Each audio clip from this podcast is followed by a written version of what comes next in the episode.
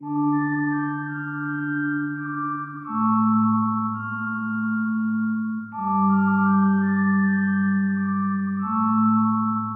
aparecem as palavras feitiçaria, magia ou bruxaria no contexto brasileiro, podemos ficar bastante confusos.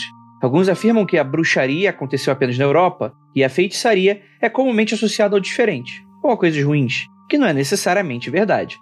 A feitiçaria é uma prática de magia que existe desde sempre. Ela passa por diferentes nomes, diferentes eras, vai se moldando e recebendo novos significados, mas sempre existe alguém cujas experiências religiosas vão ser chamadas de feitiçaria. E quais são as práticas mais comuns no Brasil? Como elas surgiram? E qual o tempero que faz delas um produto essencialmente nacional? Esse episódio de feitiçaria brasileira você escuta logo depois dos recadinhos e a gente já volta.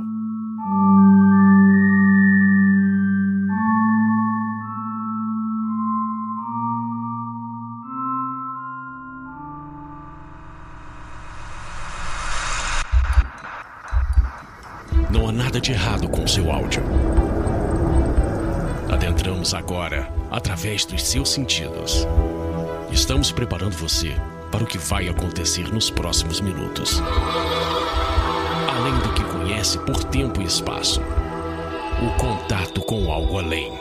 Não conte para ninguém e nunca olhe para trás, pois este é Mundo Freak Confidencial.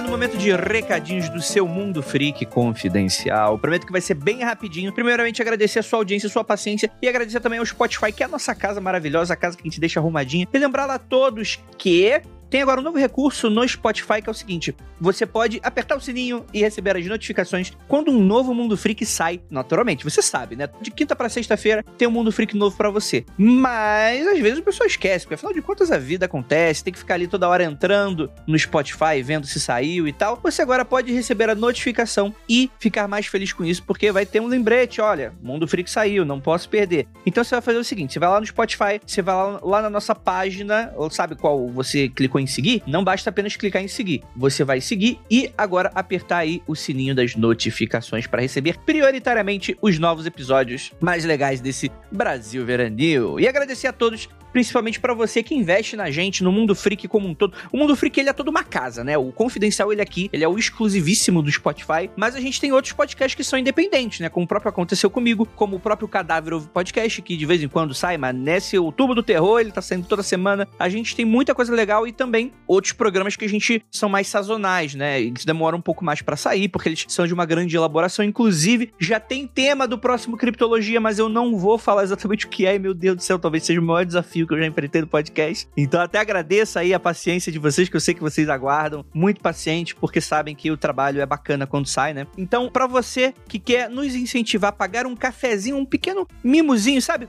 É, cara, é um, um dia. Você desceu na padaria um dia de manhã e você comprou um cafezinho. Ao invés de você tomar esse cafezinho, você dá pra gente. E todo o resto, todos os outros 29 ou 30 dias, você toma o seu cafezinho e ninguém tem nada a ver com isso. com apenas 5 reais você já ajuda a gente pra caramba. É claro que se você puder ajudar com mais, a gente agradece também. Ainda mais, né? Mas muito obrigado aí. Então, entra lá no apoia.se barra confidencial e você vai saber das propostas muito bacanas que a gente tem, metas e recompensas. É claro que é tudo muito pequenininho, é, é mais um mimo para vocês, né? A galera que ajuda a gente pode participar, né, das lives no qual ocorrem as gravações dos nossos podcasts, a maioria deles, né? Do Mundo Free Confidencial, do Aconteceu Comigo muitas vezes, né? Alguns ficam de fora porque, enfim, a nossa agenda é muito apertada, às vezes não dá tempo de programar live e por aí vai, mas a maioria você consegue ver, participar lá dos grupos do Facebook. Ai, meu Deus do céu, tadinho do Facebook. E, galera, já, já deixa eu avisar aqui. A gente tá replanejando o Apoia-se, tá? Eu tô dando até um spoiler, né? Que a Ira não me escute. a gente tá replanejando o Apoia-se justamente para dar mais coisas legais, assim. E também atualizar nossas formas de entrar em contato com vocês, né? Porque afinal de contas, dependendo do Facebook, não tá dando já tem um tempo, né? Lá virou aquela terra de ninguém no qual o sol não bate, que o Simba não pode ir. Então a gente tá tentando estudar uma melhor parceria, uma melhor maneira de fazer isso da melhor maneira possível. O pessoal dá sugestão, Discord, essas coisas e tal. Eu falei, mano, tem que ser algo que a maioria das pessoas consiga usar e que tenham um acesso mais fácil, né? Porque Discord é coisa de, de gente nova aí que tem muita, muita força de vontade para aprender coisa nova, né? Então a gente tá estudando ainda coisas legais. Então é isso, gente. Muito obrigado para você que nos apoia e para você que quer e não pode, e para você que não quer e não pode, ou para você que não quer, mas pode, mas pelo menos a audiência você tá dando aí pra gente. Rapidamente, outubro do terror do mundo freak, um mês de horrores aqui na casa. Esse ano, um dos especiais, o primeiro que foi lançado, uma experimentação entre fãs, ouvintes e produtores, é o Aconteceu Comigo X Especial, que saiu na última sexta-feira e vai sair cada episódio uma sexta-feira de outubro. Então, essa sexta-feira agora, aguardem que tem o episódio 2 do Aconteceu Comigo Especial. Quem é o assassino? Eu nem, eu nem sei se a gente vai responder, né? eu não sei, não sei, não posso falar nada, não posso falar nada, não posso falar nada. E no final da semana. Semana. No, no final do mês de outubro outubro, a gente vai ter o nosso segundo especial, mais tradicional, sabe? Temos, tivemos o resgate de oficial, do, como é que é? O, a, as histórias do oficial de resgate. Eu, esque, eu, esqueço o nome dos projetos, tá, gente? Desculpa. A gente tem Algo Estranho com Natália. Ano que vem eu vou esquecer esse também, vai ser alguma coisa da Natália. E esse, esse mês eu prometo para vocês que semana que vem vai sair o trailer. E eu agradeceria muito se a gente. Eu, eu, eu tô pensando, tem que criar um grupo no Telegram pra gente fazer um hypezinho. O que, que, vocês acham? Dê um alô nas nossas redes sociais, dê um alô nos comentários aí. Eu tô pensando aí porque muita gente sentiu falta no último Natália. O pessoal ficava teorizando e tal. E não tinha uma casa onde fazer isso, ficava tudo solto. Então eu tô tentando que. Vou, acho que eu, talvez eu crie um grupo aí só pra gente comentar. A semana, cada dia vai ter aí um episódio do especial novo. E cara, vou dizer para vocês, a gente já gravou coisa. Falta gravar mais algumas só para finalizar. E agora é edição bruta, bruta, bruta, bruta. E cara, tô, tô, tô todo arrepiado, tô todo arrepiado. Vamos para finalizar esse recadinho, não ficar muito longo. A gente tem aqui os anúncios de quarentena. Anúncios de quarentena. Vamos falar aqui da Rayane Cardoso. E aí, Rayane, tudo bem com você, minha querida? Espero que sim. Ela é natural do Amazonas e tem 26 anos, já produziu ilustrações para livros infantis, atuou como background artist. É, o artista de background, tá? O artista do fundão. Aquele trabalho que ninguém quer fazer, sabe? O artista quer desenhar a pessoa, a arma, o, o monstro. Ninguém quer desenhar o fundão. A Rayane tem experiência nisso, né? Principalmente na produção de animações para o YouTube, além de participar das publicações dos quadrinhos Ajuri Comics 1 e dos fanzines do coletivo Matinta, grupo formado formado por mulheres que fazem HQ na cidade de Manaus. Então, assim, ela é uma ilustradora que faz ilustrações de diferentes formatos para uso comercial ou pessoal. A página de quadrinhos e ilustrações para livros didáticos também, tá? Eu vou deixar aí para vocês as redes sociais e o portfólio da queridíssima Ray. E, cara, é muito bonitinho. Fica aqui o super elogio para ela. Essa galera de Manaus manda demais, demais, demais, demais. Então é isso, Ray. Boa sorte aí. Espero que você consiga uns trampos bacanas. Chega de recadinhos. Vamos para esse episódio. E sim, sim, Salabim, agora você vai curtir esse episódio sim.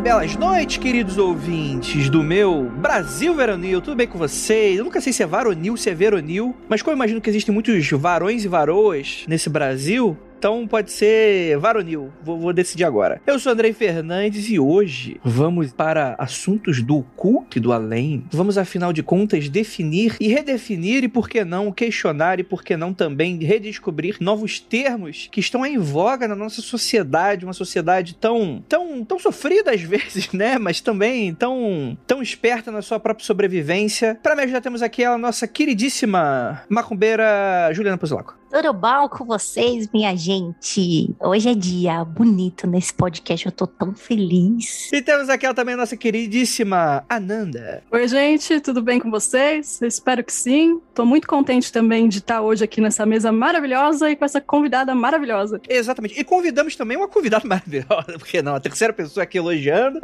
vai criar expectativa do ouvinte, né? Que é a nossa queridíssima Inês Barreto, que tem muito a falar sobre feitiçaria, que a gente tem esse tema, né, a feitiçaria no Brasil, é algo muito interessante. Mas Inês, por favor, se apresente aí pro nosso ouvinte que não te conhece. Oi, pessoal, boa noite, bom dia aí, dependendo, né? Boa noite para quem é de boa noite, bom dia para quem é de bom dia. Eu sou Inês, eu sou jornalista, sou historiadora e eu pesquiso a bruxaria, a feitiçaria e tô pesquisando isso no Brasil, né? Quem eram esses feiticeiros, o que eles faziam, o que eles liam. É, e aí fui convidada aqui pelo pessoal para falar um pouquinho disso para vocês hoje. Que é assim, é, esse assunto ele é super complexo. Primeiro porque existe toda uma, uma questão de senso comum e falso senso comum que arrodeia, né, todas essas questões. Existem nomenclaturas e tradições que são super documentadas aqui no Brasil, né? Quando a gente fala, por exemplo, ocultismo, né? A gente fala muito dessa tradição europeia, né? Quando a gente fala bruxaria, a gente vai lembrar muitas vezes da bruxa queimada da fogueira da Europa, ou, ou vai falar sobre essa coisa mais cultura pop da coisa toda, né? Quando a gente vai falar sobre magia, às vezes a gente vai pensar sobre uma ordem esotérica mais tradicional, que é o que a gente vê na cultura pop, ou a gente vai lembrar do John Constantine e tal. E quando a gente fala sobre feitiçaria é, é, ou a, a, magia brasileira, é, é, uma coisa que às vezes, é, naturalmente, né? Cada uma desses termos que eu usei tem as suas formas pejorativas, mas tem muito dessa carga negativa. Não, fizeram um feitiço feitiço contra mim. E, Inês, você vai ensinar nosso ouvinte a como tirar feitiço dos outros? Como é que vai ser aí? A gente pode tentar, né? Tem umas receitas aqui na pesquisa que a gente pode tentar aplicar. Mas, mas quando a gente fala feitiçaria brasileira, a gente tá falando do que exatamente? A gente, no Brasil, acaba carregando, né, como você falou, muitos conceitos que não são necessariamente daqui, né? A gente tem uma ideia da feiticeira lá da Disney, né? Uma coisa meio conto de fada, europeu. Mas no Brasil, quando a gente tá falando de feitiçaria e bruxaria, muitas vezes a associação que todo mundo faz é com, com a macumba e com elementos, com é, formas que a gente tem, na verdade, da religião da, de matriz africana e que a gente herdou da cultura da África, né? Porque a gente vem de um país que é uma colônia, que teve 300 anos de escravidão e que o elemento, os elementos que vieram da África, os elementos culturais, sociais, durante muito tempo foram associados sempre com coisas negativas, né? E essas religiosidades que vieram da África acabaram virando a feitiçaria, a magia. Magia negra. É, né? a magia que você faz para fazer mal para os outros, né? O, o trabalho de amarração para conseguir um marido. É, isso é muito da natureza. Tipo, todo mundo já saiu na rua, já vê aqueles cartazes assim no postezinho, né? Traga Sim. a pessoa amada em tantos dias, né? É algo muito comum, né? Eu trago seu amor de volta em sete dias, né? Ou em três. Tem uns que fazem três, que são mais eficientes. Ah, mas esses aí, são, não sei se vocês conseguem, mas é uma promessa é. interessante, né? E outra que também todo mundo já viu é, é, é o despacho, né? O trabalho na rua, né? Que às vezes tem lá, principalmente em cemitério, encruzilhada, né? Tem a galinha, o, o, o alguidar, que é o, a tigela de barro com vela, com às vezes coisa vermelha, fruta. E aí todo mundo relaciona isso com a macumba, com fez mal para alguém e tal. E muitas vezes não é, né? Tem N motivos para uma pessoa fazer um, um, trabalho e muitas vezes é para ela mesma e não é para fazer mal para ninguém. Sim. Mas a gente sempre tem na nossa cabeça essa relação de que a macumba, a feitiçaria é africana e tá sempre fazendo mal para alguém. Uhum. Eu, eu, gosto muito desse assunto porque isso transborda muito um conceito que a gente tá sempre falando e é um negócio que todo mundo tá meio careca de saber, mas que é o tipo de coisa que às vezes o pessoal não quer mexer muito nisso. Mas eu acho que essa questão cultural brasileira, essa miscelânea brasileira, né, que vem de vários povos, eu acho que principalmente quando a gente tá falando desse assunto, é muito interessante o quão isso tudo é misturado aqui no Brasil, né? Que apesar da gente associar diretamente com isso por causa desse, às vezes, falso senso comum também, né? Tipo assim, ah, não, é porque é coisa africana e tal. A gente acaba ignorando outras tradições que se vieram, se misturaram e, e, e, criaram outros contextos, né? Deram toda uma textura diferente também, né? Não apenas a isso, né? Que às vezes o pessoal, novamente, corroborando o que você falou, né? Associa justamente com coisa negativa pelo racismo intrínseco na sociedade, né? É, e, e muitos desses elementos que a gente usa, e, uma parte do que é usado até em, em ritual de, de Umbanda, de Candomblé, o Candomblé é menos, mas na Umbanda tem muito, vem, na verdade, dos portugueses, né? É, a gente tem muitos de traços que sobraram do que já era considerado feitiçaria lá em Portugal e que vieram para cá e acabaram permanecendo, né? Mesmo a questão da encruzilhada, por exemplo. Quando a gente vai olhar para a África, em especial os povos Yorubá, eles têm uma divindade das encruzilhadas, que é uma divindade de várias coisas, mas engloba encruzilhada também, que é o Exu, né? Por que encruzilhada? Porque ele é o deus dos caminhos, ele é o deus que faz a conexão entre o nosso mundo com o Orum, que é o mundo dos orixás, então ele a encruzilhada é um dos domínios de Exu. Mas quando a gente olha para livros de magia europeus, por exemplo, e para a tradição oral portuguesa, a encruzilhada era o lugar onde se cultuava o demônio também. Né? Então, quando eles chegaram aqui, eles já tinham receitas de feitiços para você chamar o demônio na encruzilhada. Então, aqui foi relacionado com o Exu, essa visão negativa de uma divindade que os cristãos não entendiam, mas os cristãos lá na Europa já estavam chamando o demônio na encruzilhada. Né? Então não é necessariamente um, um, um, negócio ruim que vem dos africanos. Né? É feitiço de amarração, por exemplo, é um negócio que existe na Europa desde o século 4, 5. Né? Na, na, na antiguidade, lá nos papiros mágicos gregos, você tem um monte de feitiços de amarração. E quando você vai para as tradições portuguesas de feitiçaria, tem um monte de feitiços de amarração, um monte de feitiços de amor. Né? E algumas coisas foram absorvidas aqui pela gente no Brasil e outras acabaram se perdendo. Até porque tem umas coisas da Idade Média, da Idade Moderna, que é impossível a gente fazer hoje, né? Mas tem muitas coisas que, que a gente ainda tem aqui. Como assim? Não tem um. Não posso ter um cinto de couro de leão original para fazer minha macumba aqui, não? Não, você pode até tentar, vai ser meio difícil achar um, um leão aqui, como era difícil achar um leão em Lisboa, né? É. Inês, você tá falando desse lance, né, dos portugueses e tudo mais. Eu acho que a gente não precisa nem ir muito longe, né? Se o, se o ouvinte, a ouvinta, estiver imaginando. Gente, na festa junina, todos os trabalhos que você faz com Santo Antônio, cara. É tudo, é tudo feitiçaria portuguesa. É, né? é, é isso, cara. Esse negócio de botar esse que a gente sempre brinca, agora a gente brinca mais disso no Magicano, mas que é, a gente fala assim, que é o trabalho mágico das tias. É, né? Que é esse é. lance de, ah, coloca o santinho de cabeça para baixo, coloca no congelador e não sei o quê. Um copo d'água, né? É tudo herança, né, Inês? É. Isso aí é tudo herança, né? É, e a, a, feitiçaria em Portugal, ela tem muita relação com santos. É, é, Santo Antônio, que é um santo muito popular lá, né? O padroeiro de Lisboa, tem aquela briga entre os portugueses e italianos para saber se Santo Antônio é português ou italiano. Mas ele é muito cultuado em Portugal inteiro, tem várias coisas assim. É, Santo Onofre aparece muito e São João, né? A época de São João eram as festas de colheita antes do cristianismo, né? Então tem muitas coisas que se faziam para trazer fertilidade, para ter uma boa colheita que acabaram virando tradição de festa junina, né? Algumas acabaram virando uma tradição popular que é feita e outras acabaram entrando para esse mundo do que a gente chama de feitiçaria, né, para essas práticas que seriam a, as heresias católicas. Uhum. Tem um lance também com benzimento, né, com benzimentos portugueses. A minha família também. herdou um, um, benzimento que eu passei a vida inteira achando que fosse, fosse alguma herança indígena ou alguma herança afro-nossa, e mais tarde eu fui descobrir que era um benzimento português, que aí só as mulheres da família passam para as mulheres da família, e aí etc, né. Você pode falar o que que é? Porque eu tenho,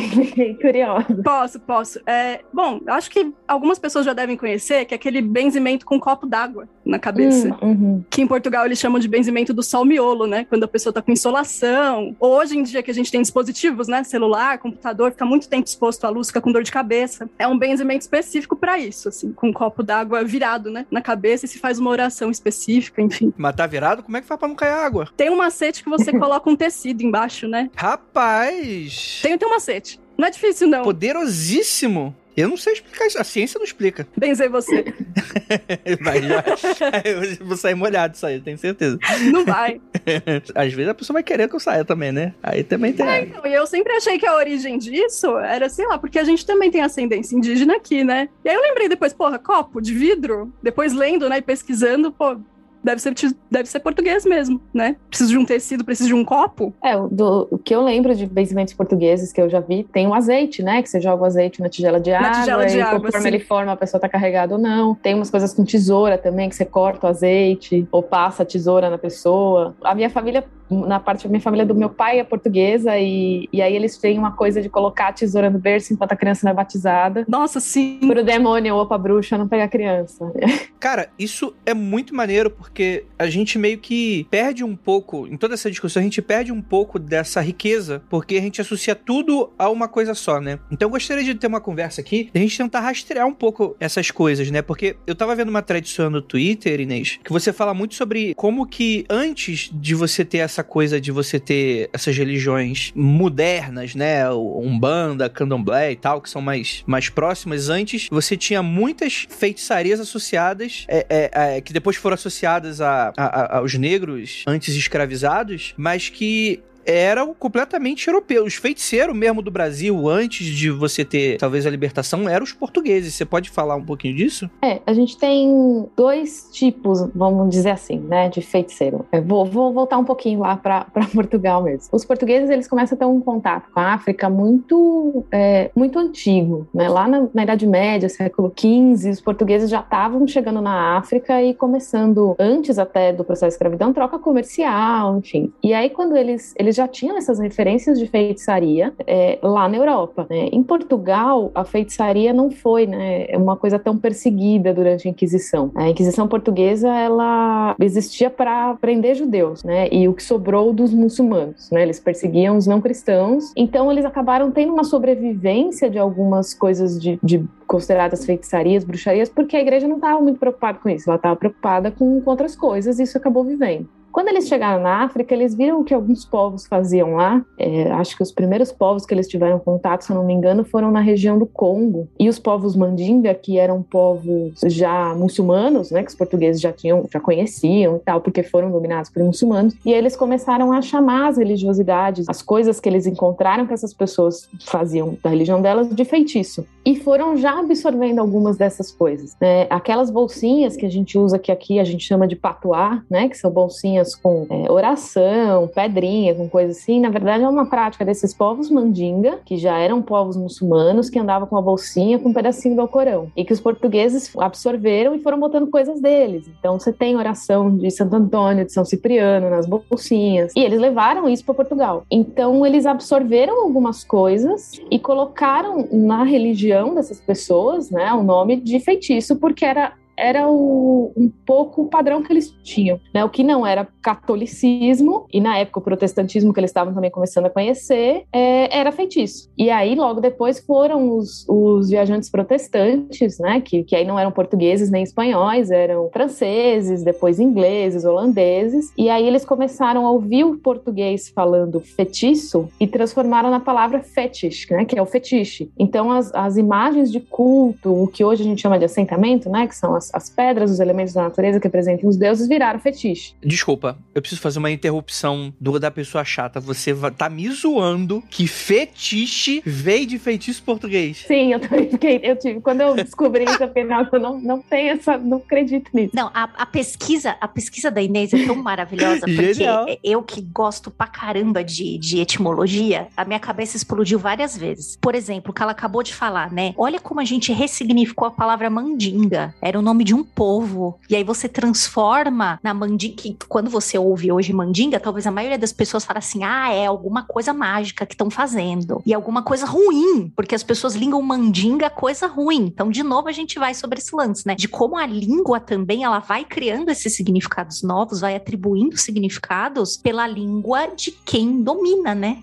Uhum. que eram os portugueses, né? Isso que, isso que é muito treta. E muitas vezes, lendo a, a, as pesquisas da Inês, a minha cabeça, né, fazia, caramba, é por isso que a gente fala assim, é daqui que a gente veio tal coisa. É muito interessante. E, de novo, né, como a língua é poder, né? Como a língua quer dizer poder, né? Então, a língua do, do, do povo dominante é sempre que vai ressignificar pro que ela deseje pro serviço uhum. dela, né? E uma coisa também sobre essa questão linguística é aquilo que a gente sempre fala, tanto aqui no Mundo Frio quanto no Magicão, aquela grande máxima, né? Magia não é o que eu faço, magia que os outros fazem. Nesse caso aí, pros portugueses, era tudo que não era católico, era feito, feitiço são os outros, né? Dá esse tom pejorativo muitas vezes, né? É, eu, é, ideologia, não tem ideologia, ideologia dos outros, né? Falou o peixe que não sabe que é água. Isso é muito interessante, sim. Pode desculpa a interrupção, Inês, pode continuar que não, está eu, eu entendo, porque eu tive essa mesma sensação quando eu descobri. E aí você tem o segundo ponto, né? Porque o feitiço do português vira o fetiche do inglês, e aí vira fetiche de novo em português, né? Que é como a gente vai, como vai ser chamadas as religiões, e até no, no começo, no final do século XIX, começo do século XX, ainda se chamava Umbanda, Candomblé, de religiões fetichistas. Né? É, então, tipo, é, é uma circularidade, né? Ela vai e volta e cria ainda uma outra palavra no português.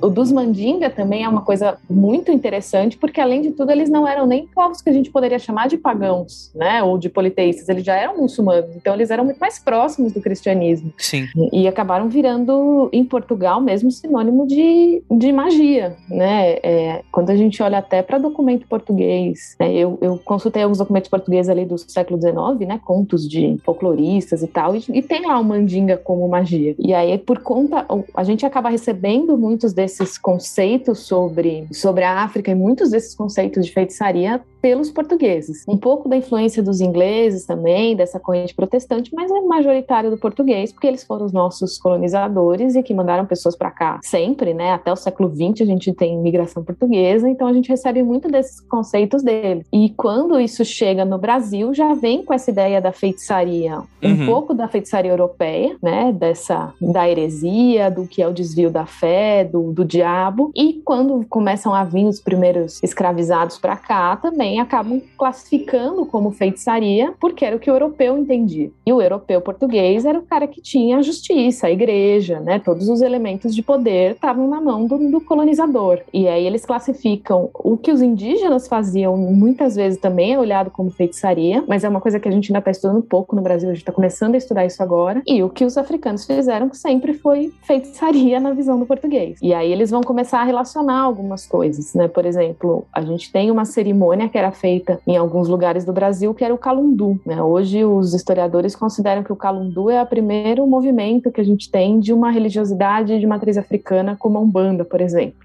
Né, que já tinha o culto a algumas divindades, o culto aos, aos, ancestrais, principalmente, né, aos guias, que é o, o, foco da Umbanda, mais até começa mais como ancestral do que como orixá, é, e era uma cerimônia com dança, com bebida, com música, que tinha a manifestação transe. Hoje é considerado um, um protótipo ali do que a gente tem de Umbanda e Candomblé. Mas alguns viajantes portugueses e franceses, ingleses, que vieram para cá nas missões, relacionaram isso com a ideia de sabá europeu, que em Portugal o sabá nunca nunca pegou muito, assim. Os portugueses nunca, não tem muitos processos sobre sabá, não é igual na Alemanha, na Itália. Os portugueses nunca engajaram muito no, na ideia do, do sabá e tal. Mas quando eles chegaram aqui, eles viram aquilo e falaram, pô, isso é um sabá. E outra coisa que eu descobri há pouco tempo que também já tem historiadores pesquisando e tal, é que quando eles chegaram aqui e viram os ritos dos, do, dos tupinambás, que tinham um rito antropofágico, né, de você prender os, né, ter os prisioneiros de guerra e você ter o processo de antropofagia com os melhores guerreiros e tal, eles entenderam aquilo como sabá. E aí eles levaram aquela imagem para a Europa e começaram a reproduzir nas imagens de sabá. Então tem hum. um pessoal começando a estudar que um dos grandes, das, da, a nossa iconografia de sabá que a gente conhece hoje está muito baseada nos primeiros contatos que os portugueses tiveram com os tupinambás no século XVI. Sim. Para quem não, não sabe, antropofagia é comer o amiguinho, né? No é. sentido é. não bíblico, gastronômico. Sim. O inimigo, né? Não necessariamente é. o amiguinho. E tá certo. Se você, se você derrotou seu inimigo, você pode comer ele. Não, mentira, não pode não, gente. Não, mas você só, você só pode comer o inimigo que for, que for corajoso, que tiver lutado... Tiver qualidades, né? Pra você absorver. Exatamente. Você absorve suas qualidades. Você não vai comer qualquer porcaria, né? Tá correto. Respeito ao estômago. O primeiro cara que teve contato com os tupinambás, que eram nos estados, e ele não foi comido porque ele era covarde, por isso que ele pôde voltar pra Europa. Ele conseguiu fugir porque ele não foi comido por causa disso. E, e, essa foi uma das coisas quando eu descobri, foi tipo, nossa, como assim, né? É. E aí a gente vê muito isso, né? Como o, o que não era cristão, o que era indígena e o que era africano, né? O que era ameríndio africano, vira o, o sabá, o feitiço, a relação com o demônio. Mas aqui no Brasil teve muito feiticeiro português, né? Na, na época de colonização, né? O que, o que as pessoas quase não sabem é que a gente teve Inquisição no Brasil. Né? A gente não tinha um tribunal de Inquisição, como tinha em Lisboa, em Coimbra. Né? Portugal não costumava fazer tribunais nas colônias, mas ela mandava as visitações e as devassas, que era um grupo ali de, de padres, de oficiais da Inquisição, que iam para um determinado lugar ver o que as pessoas ali estavam fazendo.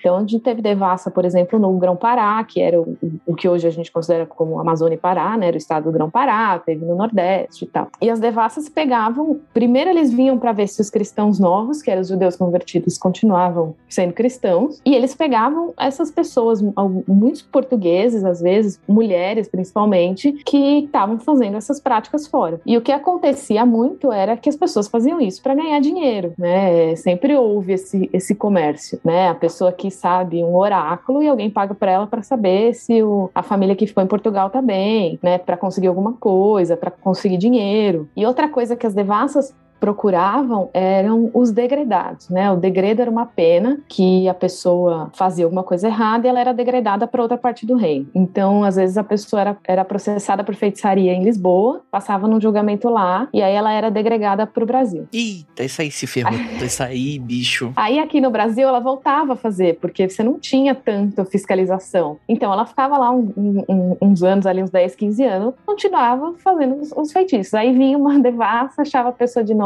aí mandava ela para Lisboa de novo, ela era julgada lá e aí ela era degradada para outra parte do reino. Isso vários processos de inquisição, né, que os historiadores que, que leram esses processos acharam isso era bastante comum assim. Não só com portugueses, mas também com depois com africanos, quando já tinha escravidão. Mas acontece muito com portugueses. E aí chega uma hora que a pessoa eles mandavam a pessoa tipo lá para os Açores, para da Madeira, porque ali ele estava isolado e OK, não ia contaminar outras pessoas. Não ia fazer oráculo para ninguém, a não ser para ele mesmo. É.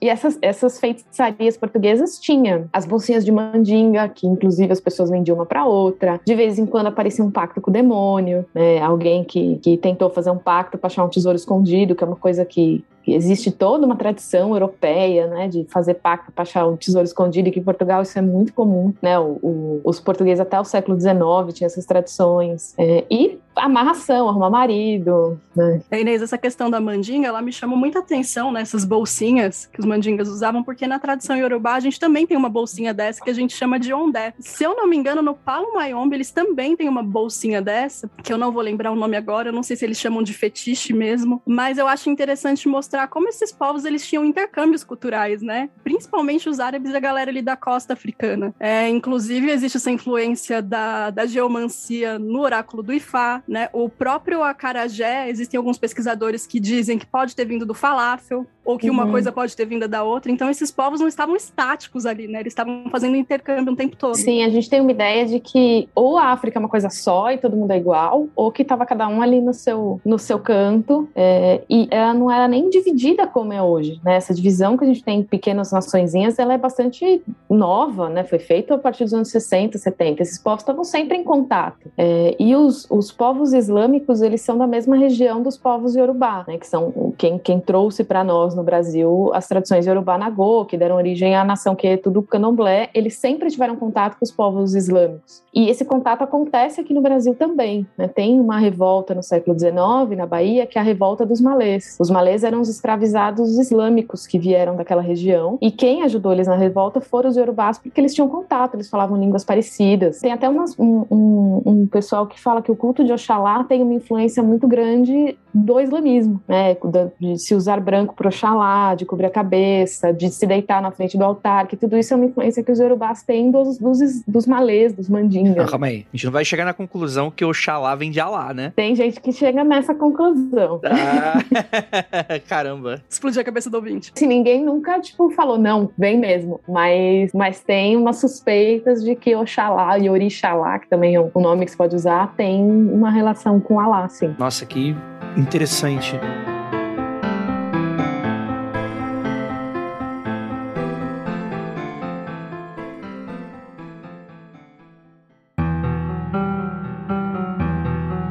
Mas bem, mas isso é interessante a gente tá falando aqui dessa contraparte portuguesa. A gente entrou um pouquinho nessas questões do, de, de, de alguns povos africanos. É, é interessante até porque isso é um assunto também que se estende para outras coisas além do Brasil, né? A Nandinha falou do Paulo Mayombe, que se não me engano é cubano, né? É, é isso, né, Nandinha? Se eu não me engano, Cuba e Haiti. Posso estar errado, não lembro agora. É porque eu lembro muito do Haiti por causa do voodoo haitiano, né? Que também é muito comum, né? Que foi se popularizar Haiti, Estados Unidos. Paulo Mayombe eu lembro de Cuba, mas talvez possa existir em outras, em outras questões aí da, da, da América América Central, sei lá. E para cá vie, veio já outra parte, né? Quer dizer, foram povos diferentes indo para lugares do mundo. A gente acha que os povos escravizados era tudo era uma rua, né? Todo mundo ali se conhecia, chegaram os portugueses e venderam todo mundo. Não, é, é, eram povos inteiros, né? E diferentes entre si, com, com tradições e riquezas que poderiam ter suas proximidades, naturalmente, né? Pela proximidade, mas que têm as suas particularidades que geraram coisas completamente novas, né? E, e acho que esse é, talvez seja uma lição muito importante aí que às vezes vezes tem um povo aí brigando por causa, não, a origem, a grande uhum. origem da, da do, do rolê, aí vem, aí vem do Egito, vem de Atlântida, não, gente. Tá tudo transando com tudo a todo momento, né? Tipo, e gerando filhos e filhos e filhos e filhos. Esse lance é o que deixa qualquer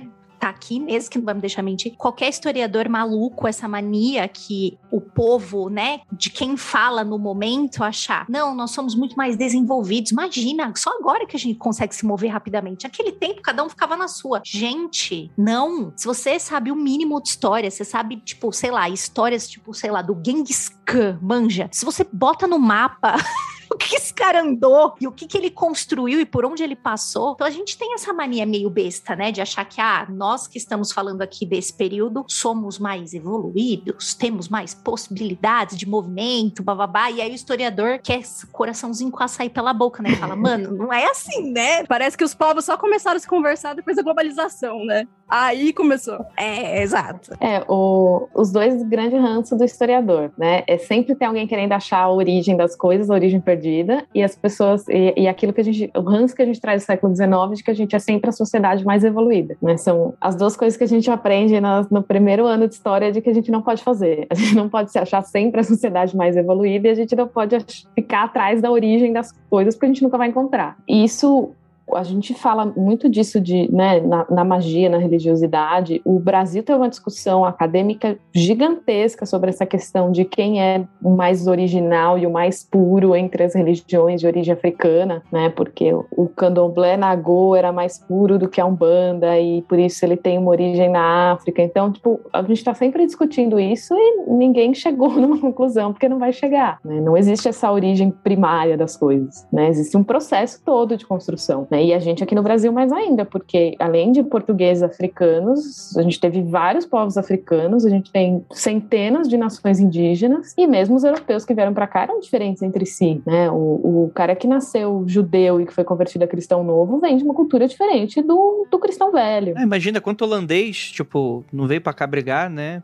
Francês, por aí vai. Espanhol, que é uma presença que a gente acaba não sabendo tanto, porque ele se mistura muito com o português, com o brasileiro, né? Sim, total. E, e aí a gente chega é, um pouco às questões indígenas, assim. É, você acha, Ney, você já se deparou, você falou que não é tão estudado assim, mas você acha que a, a cultura e a tradição de algumas aldeias indígenas da época possam ter tido algum impacto na maneira como a gente enxerga hoje nossa, nossas crenças? Sim, como historiadores a gente tem começado a, a se aprofundar mais nisso isso, mas tem registro de processos da justiça brasileira é, contra mulheres curandeiras e, e, e pajés indígenas, acusando eles de feitiçaria. É, é, essa é uma outra coisa também que às vezes fica um pouco confuso para as pessoas. Nem todos os processos contra feiticeiros, bruxas, mesmo na Europa, foram pela Inquisição. Né? Muitos desses processos foram pelo que era justiça comum na época. E isso acontecia aqui também, como não se tinha visitações, né, sempre, é, a justiça que ficava aqui no Brasil na colônia tinha uma certa autonomia. Então, tem uhum. processos contra pessoas indígenas que faziam as suas práticas de cura tradicionais, acusando elas de feitiçaria. E uma das religiosidades que entra como afro-ameríndio, né, que são as práticas do catimbó e da jurema, que aqui em São Paulo a gente tem menos, né, tem uma presença maior no norte e no nordeste. É, catimbó é usado como sinônimo de feitiçaria em alguns lugares, como macumba aqui. Né? E catimbó é uma religiosidade que tem culto, que tem o culto uhum. aos ancestrais, tem uma influência muito grande de, de crenças de povos indígenas, que usa jurema, que é uma, uma erva brasileira que é sagrada para alguns povos indígenas, ele é preparada como uma bebida ritual e tal. E você acha em livros, em registros de folcloristas, por exemplo, até em música, catimbó sendo usado como sinônimo de feitiço. Uhum.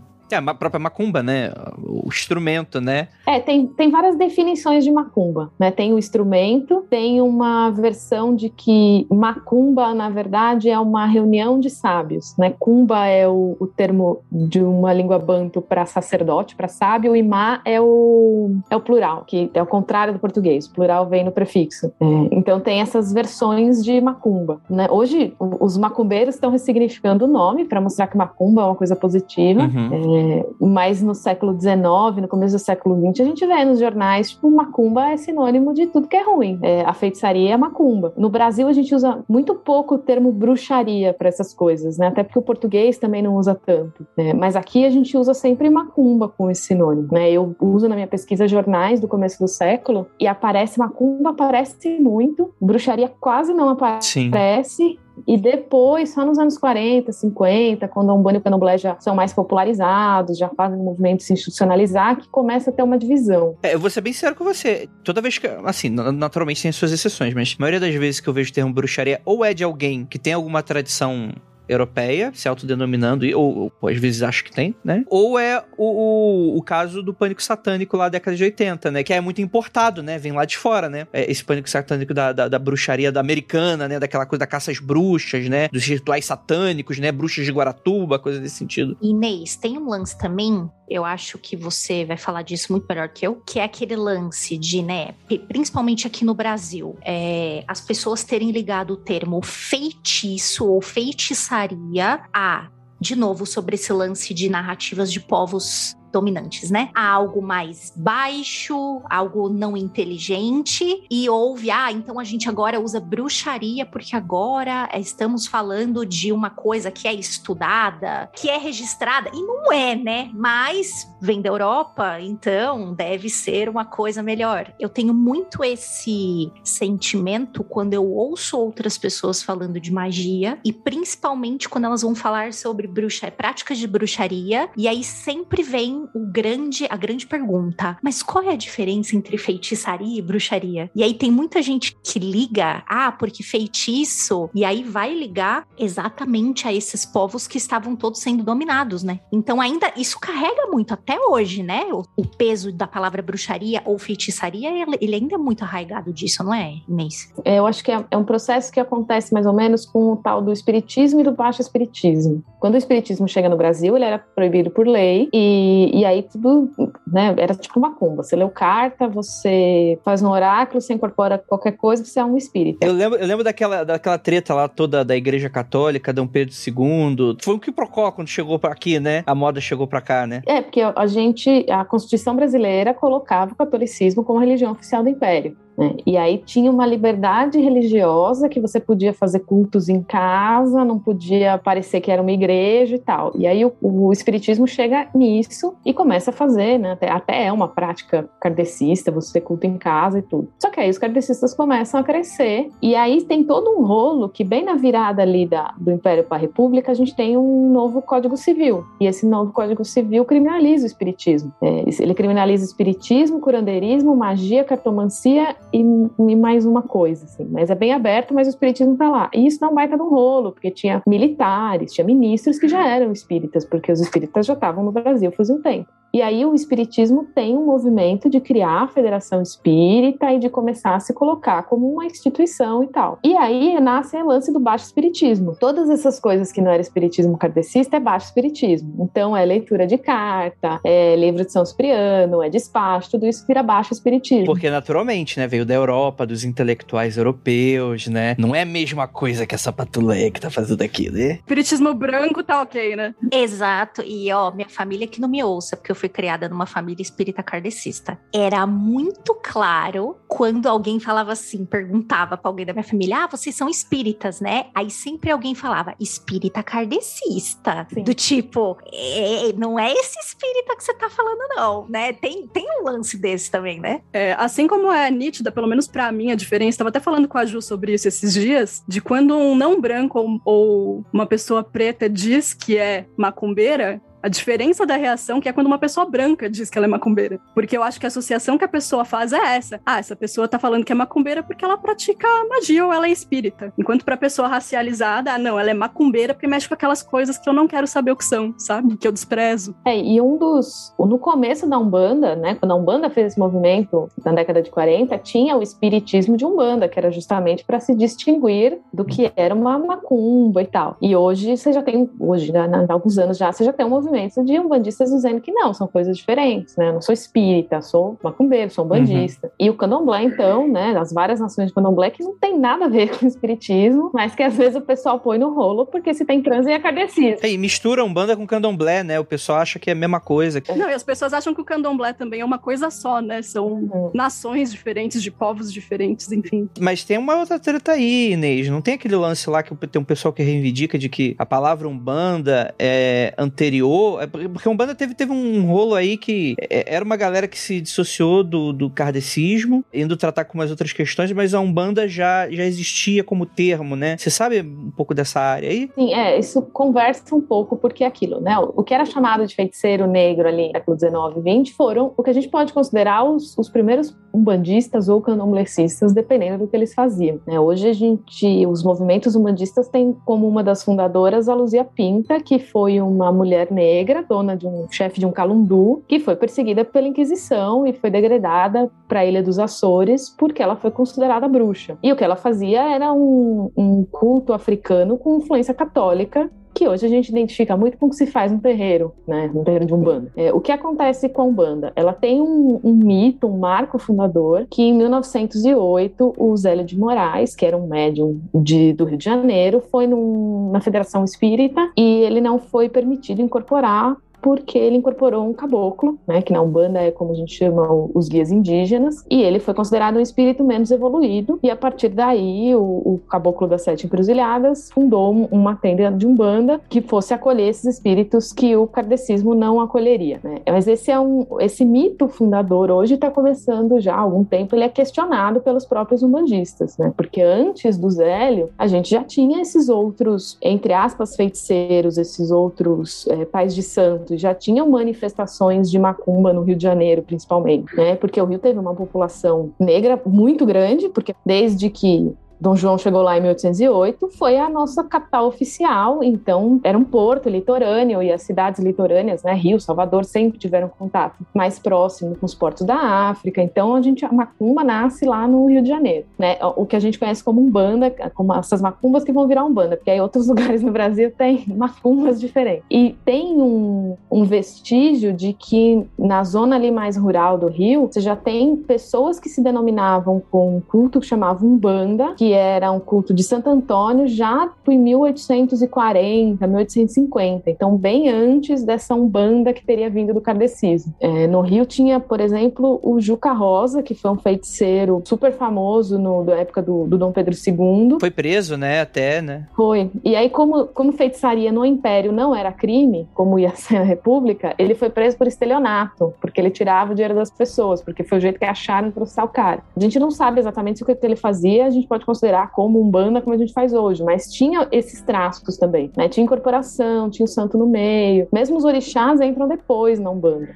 né? Porque a Umbanda, ela, se a gente for ver a formação, ela vem desses, desses ritos dos povos do tronco banto. E os orixás, eles são de origem nagô. Então, eles vão ser absorvidos depois, porque os primeiros escravizados que chegam no Brasil são banto. E os nagôs vão vir muito depois, mas vão vir uma quantidade muito grande. Então, eles meio que prevaleceu é, a concepção de mundo, os orixás e tal. Mas se a gente for olhar a Umbanda lá na, na sua raiz, ela é um culto de ancestral, né? Ela cultua principalmente os caboclos, que são os espíritos os indígenas, os espíritos da terra e os pretos velhos, que são os negros. Né? Os orixás vão ser absorvidos depois, os mesmos santos já estavam ali na origem. Então, hoje a gente tem não só um movimento de umbandistas, mas também de historiadores falando, ok, né? Você tem o marco ali da fundação em 1908 da, da Casa Nossa Senhora da Piedade, mas antes você já tinha umbandas acontecendo. Tem um, um registro do século, comecinho do 19, de um culto que se chamava Cabula no Espírito Santo, que é muito parecido com o que se faz na Umbanda, né? Eles, eles se encontravam no, embaixo de uma árvore, numa área rural, uma mesa, todo mundo vestido de branco e acendiam velas com o santo e incorporavam o espírito, né? Isso já ali na virada do, do, do 18 para o 19.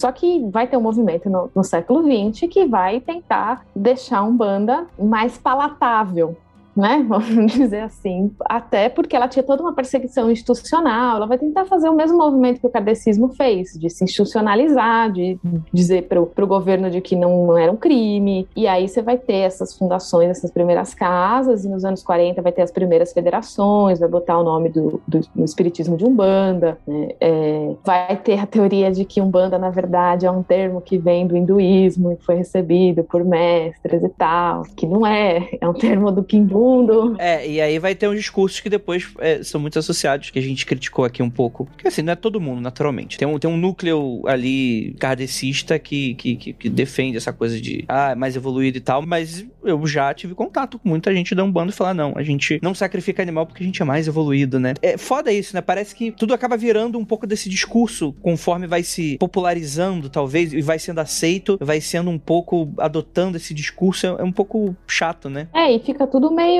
pasteurizado, porque tudo tem que ser limpinho e tem que ser aceito, né? Essa história, por exemplo, ah, a Umbanda ela é mais evoluída porque a gente não é, a gente não faz o corte de animal. Além de tudo, assim, tem terreiros que fazem corte de animal. Tudo varia de como aquele da tradição que aquele terreiro vende, como ele está trabalhando. Né? Eu eu sou assim, agora eu vou falar como um bandista, eu acho um saco essa Umbanda que tipo não toca tabaco, que usa musiquinha, que que o médium tem que estar tá só de branco sem usar nenhum acessório. É, não é essa a tradição, né? Não é isso que. Você quer ser um sumbano, você vai pro kardecismo né? Aí vira uma. É o que a gente brinca, né? Que quando vocês falam que o, o kardecismo é o cristianismo com DLC de fantasma, que a gente fala que é o, o, o cara que é o kardecismo com DLC de orixá. Né? Que é a única diferença, que ele vai acender uma vela por orixá. Sim, sim. E hoje, sim. hoje tem bastante movimento. Já sempre teve, né? Esses, esses dissidentes, assim, mas hoje tem vários terreiros, vários movimentos de terreiro que estão buscando trazer isso de volta, né? Tirar essa ideia de que eu sou um espírita de umbanda,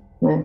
Não, uhum. tem uma tradição diferente, né? Uma concepção de mundo diferente. Cara, a gente tá conversando aqui, eu tive um, um, uma dúvida, não sei se você vai saber me responder, Inês, se isso tem algum registro com relação a isso, mas beleza, eu já entendi bem que tem muito dessa coisa de, de, de tradições magia simpáticas, às vezes, católicas, né? Influenciadas, você vai ter um pouco dessa coisa do culto aos ancestrais, com, com, com esse rolê de, de guias e tal, mas incorporação, de onde que ele vem esse conceito assim? Porque é um negócio que, assim, eu vejo às vezes muito raro lá fora. É raro ver coisa de, de, incorporação lá fora. E aqui é um negócio muito comum. Tu, tu olha pro lado e, sei lá, tá teu tio incorporado aí. Então, onde que isso vem? Qual tradição isso é? Várias religiões têm o transe, né? Porque a incorporação, ela é um, um estado de transe. Até se a gente olhar pro lado europeu, que são as tradições xamânicas, por exemplo, né? Tem historiadores de bruxaria que falam que a bruxaria, na verdade, é um transe, né? É a viagem para outro mundo e tal. Então, várias tradições têm. Tem o pessoal que defende até que o cristianismo tem os transes, né? Que é quando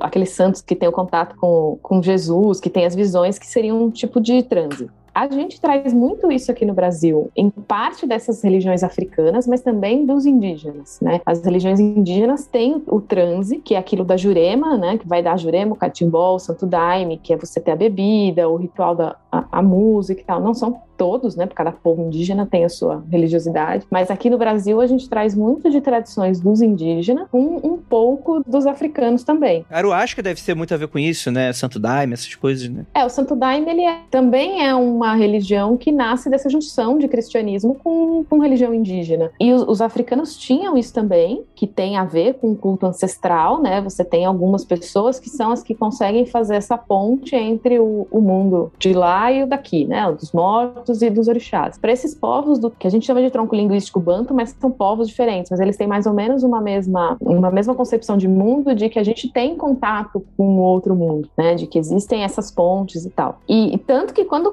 kardecismo chega aqui, em parte ele é muito aceito e a gente absorve com muita facilidade esses conceitos de mediunidade, porque a gente já faz isso aqui no Brasil. Né? é, quando, quando a macumba chega, fala, ah, beleza, estão dando um nome porque eu já faço. Tanto que não, na banda se usa o termo mediunidade com muita facilidade, assim. Né? O, que a, o que a Umbanda absorve muito do kardecismo é justamente esses conceitos de mediunidade, de treinamento do médium e tal. Mas já estava aqui, já se fazia. Né? E a diferença do, da incorporação é que a Umbanda, a gente, você tem mais a incorporação do guia e o candomblé, nas várias nações, você, você tem o trânsito do orixá ou do vodú, uhum. né? Do, do, da divindade. Mas é admirável, admirável a galera que faz o rolê do transe purinho. Isso para mim é uma habilidade incrível, assim. Que quando tá com aditivo, fica tudo mais fácil, né? Mas eh, fica aí o elogio aí pra galera que faz no, no, no seco aí, cara. Porque eu, eu acho incrível, incrível, de verdade, assim. É uma técnica incrível aí. Isso é um chute, tá? Isso é um chute porque isso é uma coisa que eu também estou tentando descobrir. Haha, fica aí, ô, vem aí, gif do do Vem Aí. Mas esse lance sobre incorporação de espíritos ou aprisionamentos de espíritos. De novo, a gente está falando sobre quem é que manda. Principalmente quando você vê isso através, ó, eu vou, eu vou agora eu vou lá para Europa. Quando você está vendo sobre, né, os estudos dos magos que criam um sistema onde você fica num lugar, você vai chamar aquele demônio, agora eu vou falar do, do, do da Goécia, vou, vou pular da Goécia. Você chama o demônio e aprisiona ele ali. Você tem todo o poder sobre aquele demônio. Então você vai chamar, você vai aprisionar, você vai falar o que ele vai fazer. Então isso fala muito sobre o controle total do operador da magia em cima de uma coisa que é menos. Apesar de ser muito perigoso, o É uma mago... lógica de domesticação, né? Exato, porque ainda o mago, ele, mesmo que seja, caramba, estou lidando com um demonião, eu estou chamando o quarto na linha de sucessão, bababá, que tem todo aquele lance das hierarquias dos demônios, mas ainda é um lance de dominação. O que muitas vezes esses magos aí que faziam esses lances achavam dos transes, e isso tem a ver com a bruxaria, que é por isso que eu estou sabendo de tudo isso, é que é menor porque você perde o controle. Você, o operador da magia, perderia o controle. Então você não se lembra, né? Porque é, é, eu nunca passei por isso, tá? Eu nunca é, fui de nenhuma religião que tenha a, a, a, herança afro, tal, de que tenha incorporações, mas a ideia é de que, ah, o operador não é tão bom assim, porque ele tá deixando entrar no próprio corpo e ele perde o controle, ele não se lembra, por exemplo, do que ele fala ou do que ele faz, e alguém precisa contar para ele. Eu tô chutando chutando que podemos talvez ir por aí, mas aí também é, é outro lugar, né? Aí eu tô indo muito longe, mas ainda é na lógica do domínio, né? Quem domina, quem obedece. Essa é a treta. É, eu queria fazer um adendo. Quando eu era da Igreja Católica, é, essa coisa do transe na Igreja Católica se chama receber o Espírito Santo. Uhum. Que eu não sei se veio com o lance da renovação carismática, né? Porque eu via mais em cultos da renovação carismática, que era uma coisa mais intensa mesmo, né? Ou se veio com a Igreja Católica desde sempre. É, tem, tem uns santos medievais que tinham isso, né? Tipo Santa Teresa, que recebe as mensagens, Joana d'Arc, que ouvia as vozes. Isso a gente pode considerar aí um, uma espécie de transe. Eu estava lendo esses dias para minha pesquisa um autor que fala do sincretismo no Brasil, né? E é o ele está aqui até, é o, o Sérgio Ferretti, ele vai estudar a, a tambor de mina, que é uma religião de origem africana do Maranhão. E ele levanta isso de que com a renovação carismática você tem um transe maior dentro das, das igrejas católicas e que os evangélicos têm esse processo na neopentecostal, né? Que é a, o, o Espírito Santo com as vozes e tal. Só que aqui no Brasil a gente encontra isso sempre em coisas diversas, né? É, o que o pensando nisso no que a Ju falou, uma das coisas que o kardecismo traz é justamente isso, né? Ele traz o, o Kardec ele vai sistematizar essas formas de incorporação e de mediunidade, né? A gente pensa muito na incorporação, mas lá no Kardec no século XIX a incorporação não era o principal foco dele né? Porque ele começou com a história das mesas falantes, ele queria descobrir o que era aquilo, e ele, ele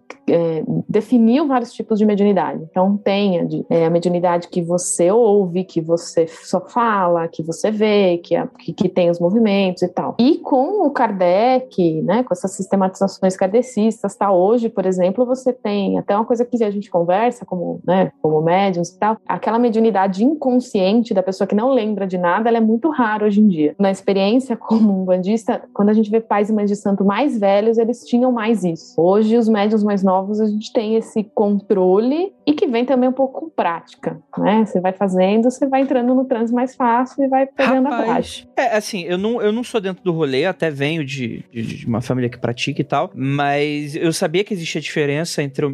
Inclusive, eu já vi até uma treta sobre. Treta de TikTok, né? Ai, por quê? Não, todo mundo é consciente. Fala, não, eu sempre escutei que tem o consciente, tem o inconsciente, é, mas eu não sabia que agora tava amarrado um e o outro não. Interessante isso. Ó, eu, eu, eu venho também, né? Meus pais eram kardecistas, quando eu era criança eles foram pra Umbanda, eu fui junto e tá nessa. Tô assim. sentindo falta de um tambor aqui, é. hein? Nesses anos todos de Umbanda, eu conheci pouquíssimos médiums que eram inconscientes mesmo, assim. Tipo, a minha a mãe de santo do terreiro que eu trabalhei, que né, é uma senhora que deve ter sido iniciada lá nos anos 70, e, e mais ninguém, assim, é muito difícil mesmo. E de vez em quando tem aquele fenômeno de que a mediunidade é inconsciente, porque naquele momento aquela pessoa não precisa passar por aquilo. Né? Às vezes tem as histórias da pessoa que vai pela primeira vez na gira e perde tudo e não lembra de nada. Perdeu tudo. Olha o drama. É, perdeu tudo morando de aluguel. Cara, na tradição iorubá, a gente não tem, né, isso que se chama de mediunidade consciente. Sempre a pessoa que recebe o orixá, ela realmente não lembra de nada. E acontecem coisas muito engraçadas, tipo o orixá sair dando as coisas da pessoa, fio de conto do pescoço, lenço. E aí quando a pessoa volta, ela pega nela assim e fala: "Cadê minhas coisas?" Ah, o orixá deu. Ele: "Não, mas eu gostava tanto daquele de conto." eu, olha, uma vez eu fiquei em maus lençóis, não vou falar com muitos detalhes, mas eu fiquei em maus lençóis porque eu não sabia o que fazer, porque eu ganhei um lenço lindíssimo. E aí a pessoa viu aquilo na minha mão depois e falou assim: O que, que você tá com isso aí na mão? Eu falei, porque eu ganhei e tem gente aqui que viu. Aí eu já fui e falei: Ó, oh, tem gente aqui que viu, foi de presente. Aí a pessoa falou: Poxa vida, trato tão bem, faço toda a preparação, nunca ganho nada, só vocês ganham. E aí a gente fica mó feliz, né? Ai, porque eu ganhei isso aqui do, do, do Orixá e o, o coitado filho de santo perdeu.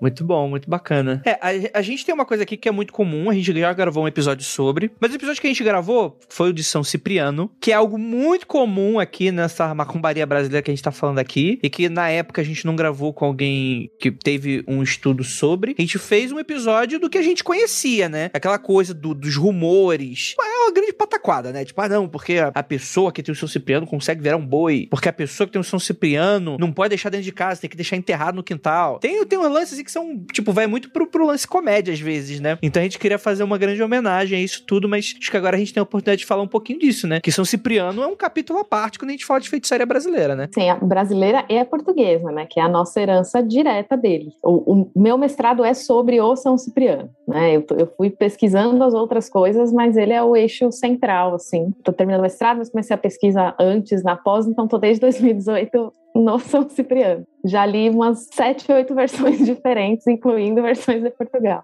E ele é a nossa herança mais direta dos portugueses, né? O São Cipriano em Portugal e na Espanha, ele não só tem livros, mas ele tem tipo folhetinho, ele tá na tradição católica, feitiço da tradição oral, tipo tem padre que faz feitiço São Cipriano, né? E aqui ele entra muito nesse na nossa tradição de feitiçaria, e eu, eu consigo enxergar ele de duas formas, né? A gente tem muito por conta da cartomancia, porque a leitura de carta que tem bastante conteúdo no São Cipriano acaba fazendo com que o livro seja famoso e, e vão nascer outros livros a partir disso. E o que traz, o que tem muito em Portugal e que aqui a gente acaba mantendo mais no Nordeste, que é a tradição da busca do tesouro.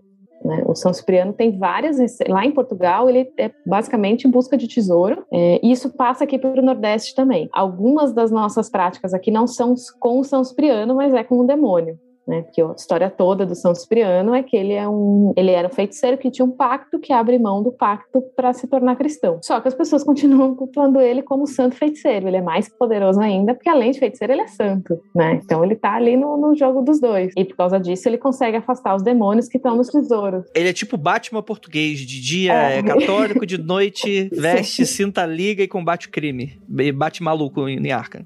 É tipo isso, você pode chamar ele para exorcizar um demônio ou você pode chamar ele para fazer um pacto e conseguir achar um tesouro. Aqui o São Cipriano do livro, ele vai acabar ficando muito ligado a, ao Exu. Né? Eu estou tentando descobrir como isso aconteceu, mas essa relação que, que se faz do Exu com o demônio acaba puxando o São Cipriano e ele acaba sendo cultuado principalmente na Quimbanda, que é o, o braço que cultua só Exu e Pombagira e que é que acabou ficando como braço de feitiçaria da Umbanda. Alguns acham que é um braço da Umbanda, outros como uma religião independente. E ele acaba sendo cultuado na Quimbanda como esse intermediário com o demônio. Mas o que eu, o que eu percebo muito do São Cipriano aqui é que mais do que o lance do demônio e tal, ele ficou muito muito como a leitura de carta. Né? Hoje um pouco menos, mas no começo do século ele era sempre relacionado com a leitura de carta, era a técnica de São Cipriano, tinha que fazer a oração de São Cipriano para se ler as cartas e tal.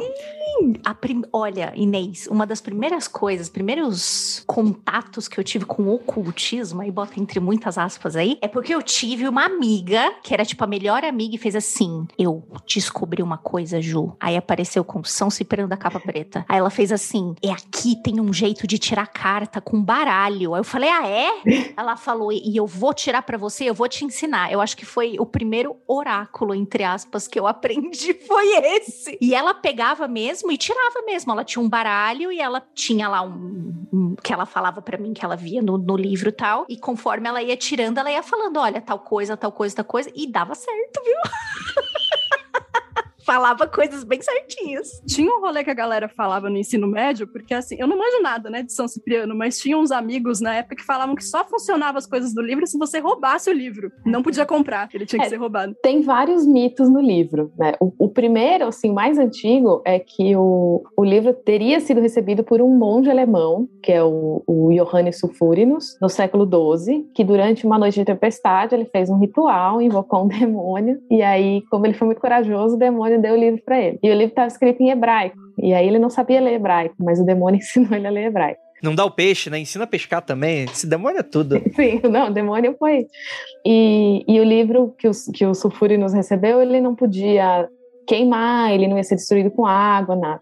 Tanto que quando eu estava né, lendo essa história, pensando, é o, é o, diário do Tom Riddle do Harry Potter, né? Porque você tenta destruir ele de todos os jeitos, ele sempre volta para você, né? E aí essa história vai perdurar, assim, né? Essa história de que o livro de São Cipriano você tem que roubar, você tem que ser dado, você não consegue se livrar dele, que é, ele tem que ser deixado de herança, é, que ele é um livro maldito, que se a pessoa que não é o dono lê, morre. Esse, esses mitos estão sempre em volta do livro. Mesmo aqui no Brasil, a gente encontra, tem muito registro de São Cipriano, do santo, mesmo na literatura de cordel, porque essa tradição oral dessas lendas, dos contos portugueses, ela foi bastante preservada em algumas regiões do Nordeste. E nesse, no cordel fala muito isso, né, do São Cipriano do pacto com o demônio e do que ele faz para você, você, né, não pode se ele te der um livro, se ele te der alguma coisa, você não pode vender, você não pode dar, você não pode queimar porque não vai funcionar. Uma das notícias que eu achei que eu não sei se é uma notícia verdadeira ou não, que ela é acho que da década de 20, não me lembro exatamente, mas é dessa época, 20 e 30, do cara que foi fazer um pacto com São Cipriano para ficar rico, porque ele era é, borracheiro no Acre e aí ele não, não ganhava dinheiro para sustentar a família, ele foi fazer o pacto com o demônio a partir do livro São Cipriano. Só que para o pacto dar certo, ele tinha que matar a família. E aí ele matou a família e depois disso ele se transformou num animal. E aí as pessoas da aldeia né? Precisavam resolver aquilo e botaram fogo nele e aí a mão dele não se queimou. E aí é, virou uma notícia porque a polícia chegou nessa vila e, e aí uma pessoa foi acusada de ter matado o cara que virou em animal e aí desenrola toda a história do, do cara que se transformou em animal num pacto que ele fez com o livro de São Cipriano. Aí a minha dúvida é se isso, sei lá, é um boato que virou uma notícia ou se o, o, jornalista que escreveu aquilo inventou, né? A gente não consegue saber. É, mas tem todos esses mitos envolvendo. É, quando a gente vê na imprensa retratada na época, porque o, o que eu tenho descoberto na pesquisa é que o livro foi muito popular no Brasil e vendeu muito. Tipo, eu achei uma primeira edição do São Cipriano no Brasil em 1878, que talvez seja uma edição portuguesa replicada aqui, e aí na década de 1900 eles começam a ser publicados no Brasil e vão até hoje com todos os nomes, né? O, primeiro, que é o Tesouro do Feiticeiro, que é o nome português, e aí vira Grande Livro de São Cipriano capa preta, capa de aço, capa de couro, o poderoso, verdadeiro. Famoso capa de carne. Esse lance aí que você falou de que nem, ninguém podia botar a mão a não ser o dono, por isso que eu falei para vocês, que era essa minha amiga falava que tava escrito, você acha? Ela falou para mim, eu nunca botei a mão no livro não, era, era que mexia lá. Ela falou, não, ninguém pode botar a mão e a minha mãe não pode saber que eu tenho esse livro. Eu falei, tá bom. Não sei se a mãe dela descobriu em algum momento, mas não contei. Mas ela tinha sim, e ela escondia. Tinha toda também esse lance do tipo, ah, porque fulano roubou do sebo, que não, não, é, não comprava, sabe? Tipo, ah, foi no sebo e roubou. Imagina assim. a livraria, né? Você tem que pôr o segurança do lado do estande do livro de São Cipriano, que todo mundo vai roubar. Sim, sim, sim. Ele dizia até que caiu pinto, né? Mas não foi o meu caso, não. O meu caiu em outra oportunidade, para deixar claro aqui, porque não pode encostar de boa.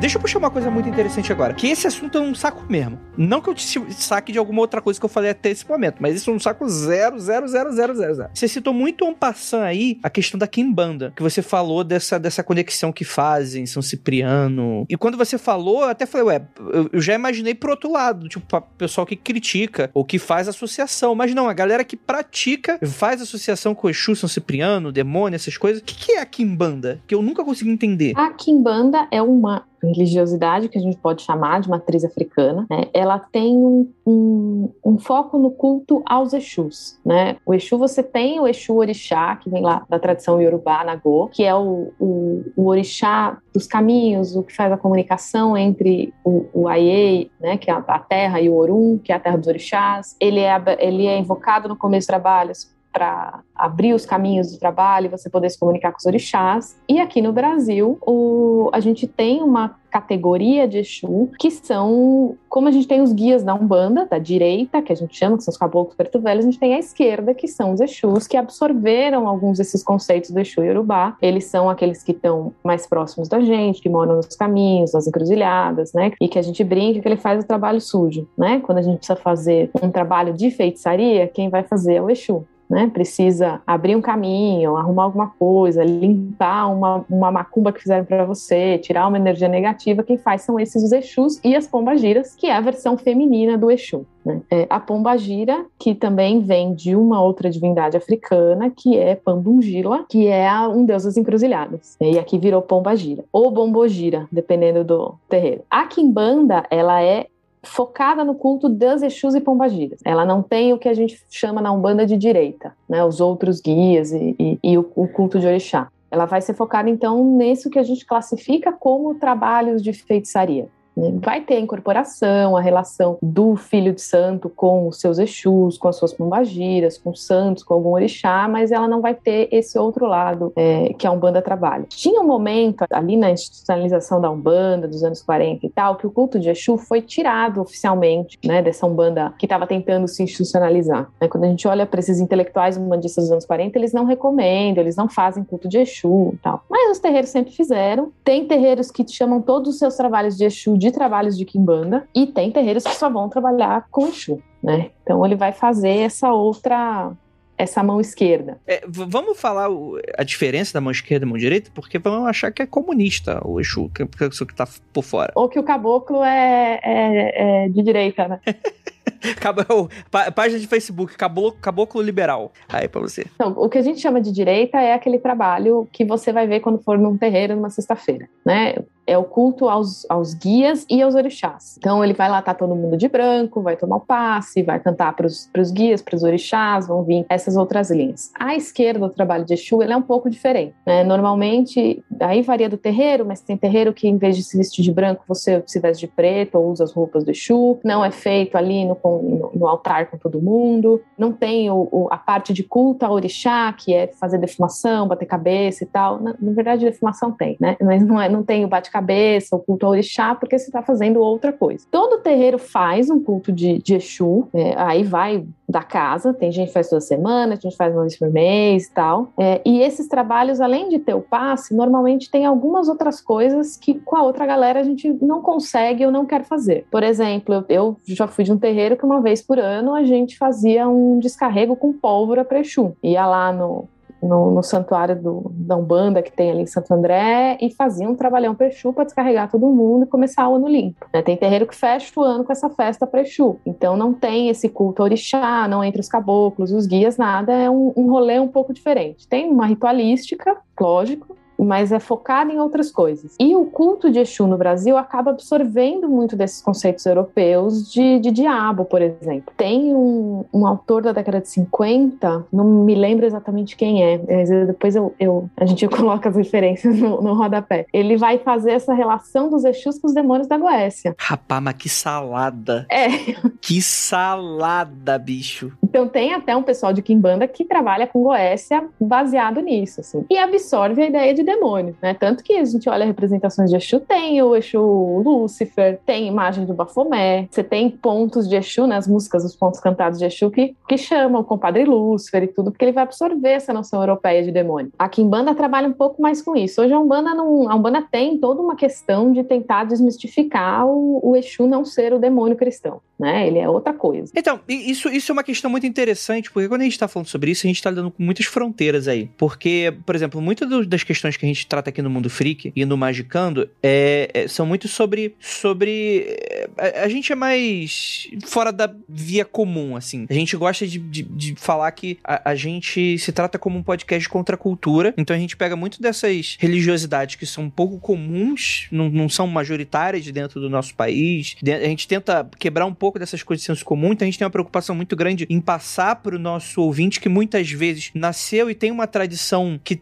bebe muito desse senso comum, né? De, de tratar, às vezes, um Exu como um demônio, ou, ou tratar, sei lá, um banda como satanismo, ou candomblé como satanismo e tal, que a gente sabe que não é, que não tem nada a ver e tal. Mas em contrapartida, é, essas partezinhas aí da, da, da Kimbanda curte esse rolê de, de, de, misturar dessa coisa meio satanismo, né? Não, porque eu sou o Lucifuge é, Rocambole, eu sou o, o, não sei das quantas. Da onde que vem isso? Tem um porquê? Uma, um da onde que vem? É só, é só porque, tipo assim, ah, já que tá chamando a gente mesmo, vamos, vamos falar que é? Como, qual é desse, desse rolê? Tem um ponto que é essa relação de sincretismo que, que o que é uma relação brasileira. O pessoal às vezes entende o conceito de sincretismo como uma coisa meio pejorativa e tal, mas na verdade não é, né? É essa, é, essa intersecção entre as coisas que a gente faz no Brasil. Em parte é um, um, tem a ver com isso, né? É, quando os europeus chegaram, viram Exu, eles não tinham nada que tivesse referência com aquilo. Aí eles viram lá uma imagem de um cara que tem um, um, um pinto gigante, que falam de, de virilidade, só pode ser o demônio, porque a única coisa da tradição cristã que fala disso é demônio, né? É, o cara também era cultuado nas encruzilhadas, igual eles faziam os pactos com os demônios deles, então era demônio. E isso vai rodando e, e sendo absorvido, né? É, mas, assim, aí é um ponto meu, que eu estou investigando, mas que é uma, uma ideia que eu tenho, de que acabou absorvendo mesmo a, a visão do, do, dominante, né? É, existe essa ideia do Exu como algo maligno, como o que vive lá na encruzilhada, o cara que faz o mal, e isso meio que foi absorvido e vambora. Eu, um, um caso que eu acho que exemplifica bem é o, o da Maria Padilha.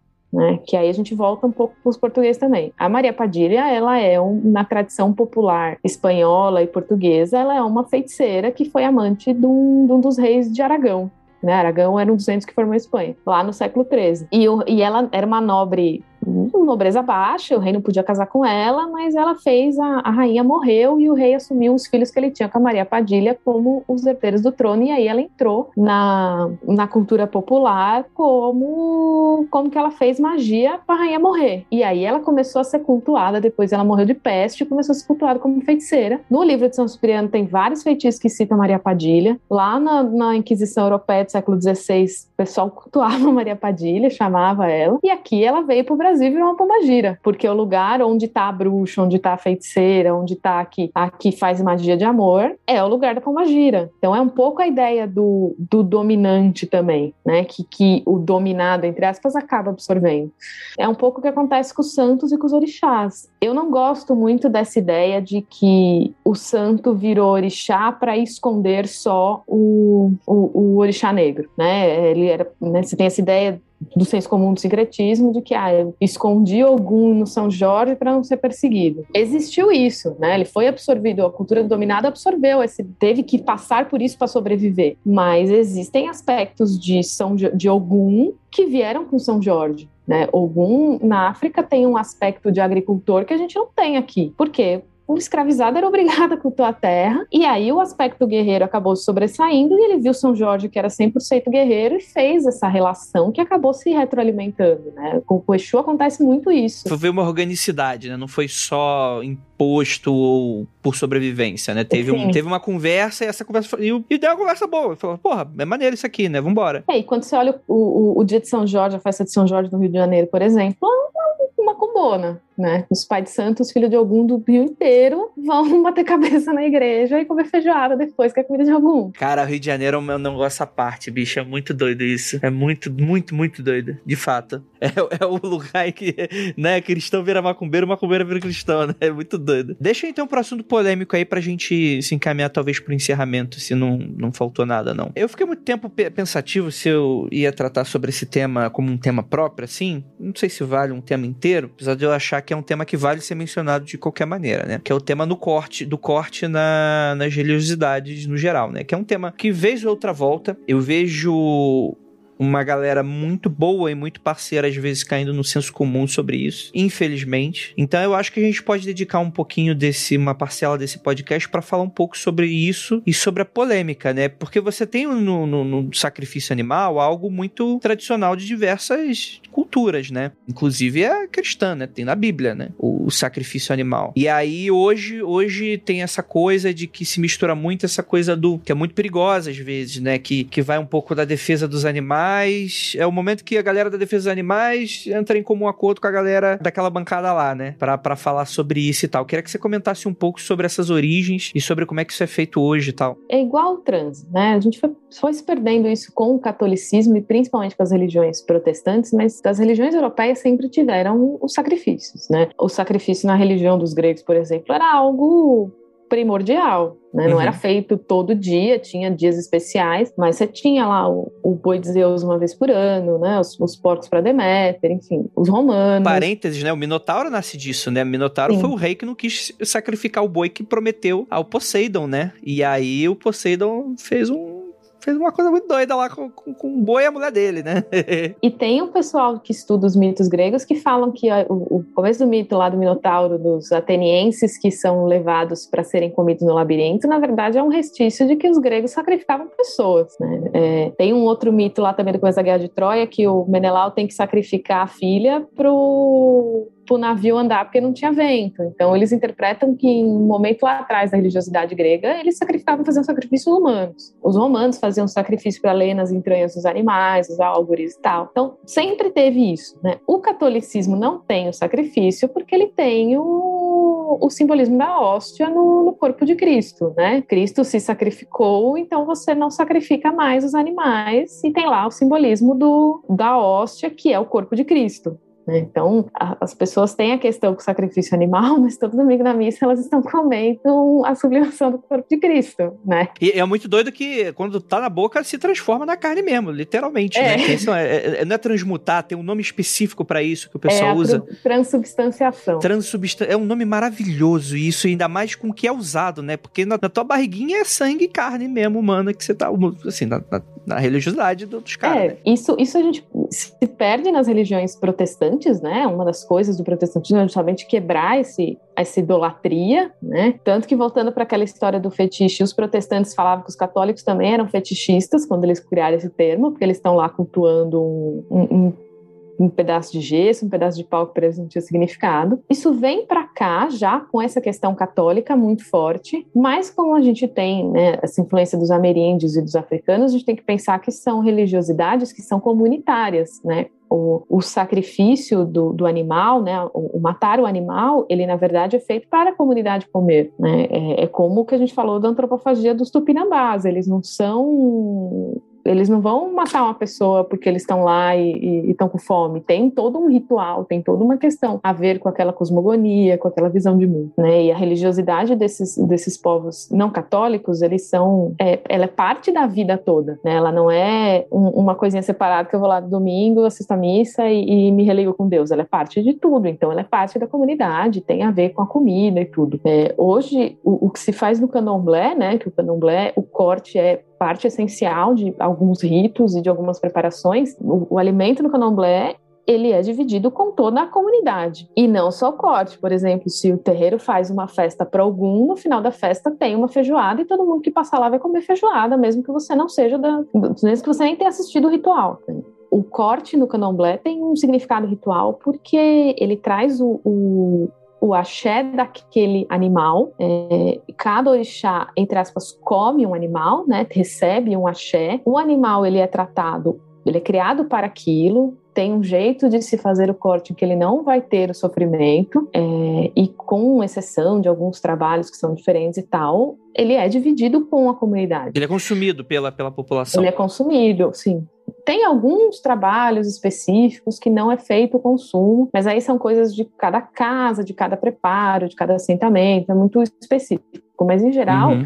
é feito para todo mundo. Né? E é, é isso, são religiosidades que não vêm numa matriz católica. Né? A ideia do, do animal ela é diferente. O animal ele é parte, ele é comida, ele é parte do, da comunidade, da vida. O que me preocupa esses movimentos é, demonizarem o corte, né? Primeiro você tem o, o kardecismo e um, umas, um, algumas umbandas que vão dizer que isso é coisa de pessoas menos evoluídas porque eles não precisam do axé do sangue, que é o que se usa. É o que não é bem verdade, porque assim, você pode não ter o corte ritual, mas a Umbanda oferece carne para Exu. Às vezes é a carne que a pessoa comprou no mercado, mas o, o axé do sangue tá lá. Como aí? Mas o é... cara plantou o boi do mercado. Do mercado ninguém matou animal nenhum, não. É a carne vegana que ele tá levando lá pro, a carne pro encruzilhada. E, e, vão ter trabalhos que, que vai ser preciso do sangue. Por exemplo, se você está fazendo uma casa e precisa fazer um assentamento de Exu, em algum momento vai precisar ter um,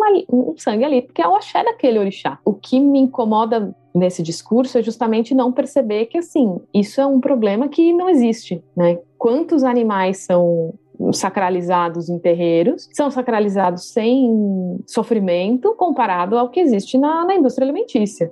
Né? Por exemplo, os muçulmanos têm açougues especiais e têm maneiras corretas de se cortar carne. E a galera não vai lá, né, bater na porta do, do, do cara e dizer: olha, você está fazendo errado porque a sua religião tem um jeito certo de você é, imolar um animal. Só se faz isso com as religiosidades de matriz uhum. africana. Judeus têm alimentação kosher também, né? Também. É, e o judeu também tem a forma certa de se cortar a carne, né? Ninguém vai lá numa sinagoga, numa, numa mesquita, dizer que eles estão errados porque eles têm uma forma certa de molar carne, mas o pessoal quer proibir que os terreiros façam isso, que é, um, é uma forma de racismo religioso sob uma pauta social que é importante. Né? É importante a gente pensar na nossa relação com a comida, com a, com a indústria alimentícia, o que, que a indústria alimentícia faz com a gente. Isso não tem nada a ver com a, com a sacralização ali do, do animal de corte. Né? Sim. É, você está apagando uma cultura e todo um sistema de crenças por cima de uma pauta que não é aquela e que acaba se tornando uma pauta racista. Né? Porque isso é racismo religioso. Né? Eu estou combatendo só a religiosidade que, que eu enxergo como uma religiosidade negra e errada. É, e, e o pior é o discurso de, de superioridade moral, né, envolvida com relação Sim. a isso, né? E vamos lembrar sempre que o OMS, né, estipula um consumo ideal de carne na semana, cada pessoa. Todo mundo precisa de proteína para sobreviver, naturalmente, apesar de que existem, como hoje em dia você não precisa recorrer somente à proteína animal para isso. Vamos lembrar que ninguém tá questionando o quanto de animal foi morto para fazer aquele churrasquinho, né? Tu não precisava estar tá fazendo, comendo tanta carne naquele dia. Mas, né, isso não é uma questão para você. Então, isso é algo que é preciso tomar muito cuidado quando a gente fala sobre isso, né? Porque de fato existe todo tem gente, gente, que não consegue pagar o quilo da carne, o quilo do frango para sua própria proteína. Às vezes a única oportunidade da pessoa comer uma proteína na semana, às vezes é numa festa dessas. É, é, vamos lembrar que são religiões muitas vezes periféricas, né? De pessoas que, que não são aí vislumbradas pelo, pelo saláriozinho do mês toda vez, tem uma família grande demais, não tem como consumir, tá cada vez mais caro consumir carne, e carne vermelha, frango ou qualquer outra coisa, porque plantar boi, eu, e agora eu falo, saio do ironicamente para você tem que plantar o boi, porque por que eu tô falando isso? Porque você tem que plantar só, você precisa de espaço para plantar soja, você precisa de espaço para manter para fazer a manutenção da pecuária. A gente está aumentando de tamanho. Vai chegar uma hora que essa conta aí não vai, vai passar a não fechar. Daqui a pouco questões econômicas vão fazer muita gente não conseguir mais ter esse consumo de carne. E aí a pessoa que está questionando essa coisa por motivos religiosos é uma pessoa que fecha os olhos com essa questão de consumo de carne. Como eu, por exemplo. Eu, eu, eu sou uma pessoa que eu, eu como muita carne. É o tipo de coisa que eu ainda sou muito dependente disso. Tenho minhas frescuras com relação. Não posso falar muito, mas eu, por isso mesmo eu não meto bedelho com a crença dos outros, né? Então é o tipo de coisa que é preciso sempre se avaliar a totalidade das coisas antes da gente comentar, né? Então fica aí uma reflexão para a pessoa que está escutando a gente.